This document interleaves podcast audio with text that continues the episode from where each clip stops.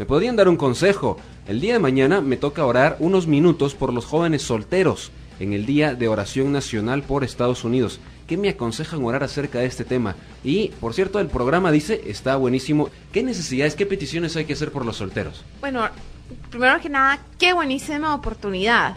Realmente el de poder orar a nivel nacional por los solteros. Y, bueno, ¿qué necesidades tienen los solteros? Un montón, ¿verdad? Todos tenemos necesidades. Pero eh, podemos dividirlos en algunas categorías. Uno tiene necesidades de relaciones relación con Dios y relación con otras personas.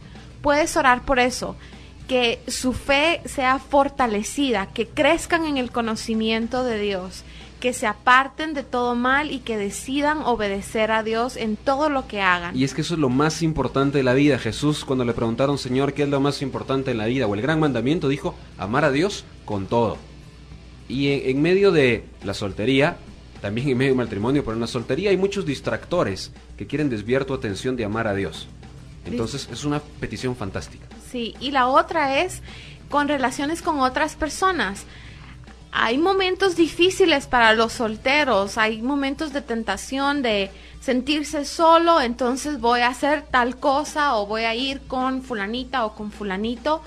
Cuidado, si puedes orar por eso es fantástico para que Dios guarde sus corazones y que ellos decidan, que tomen una decisión en su corazón de mantenerse puros a pesar de la situación en la que se encuentren. Y hablando del área de las relaciones, para un soltero a veces es difícil relacionarse con otros solteros, porque a veces solo se habla de eso y que pobre nosotros. Lamerse la llaga ahí. No siempre, pero a veces se da. A veces es difícil hablar con los casados, porque los casados dicen, bueno, ¿y vos cuándo te vas a casar? ¿Y cómo estás? ¿No tenés novio? A veces es difícil.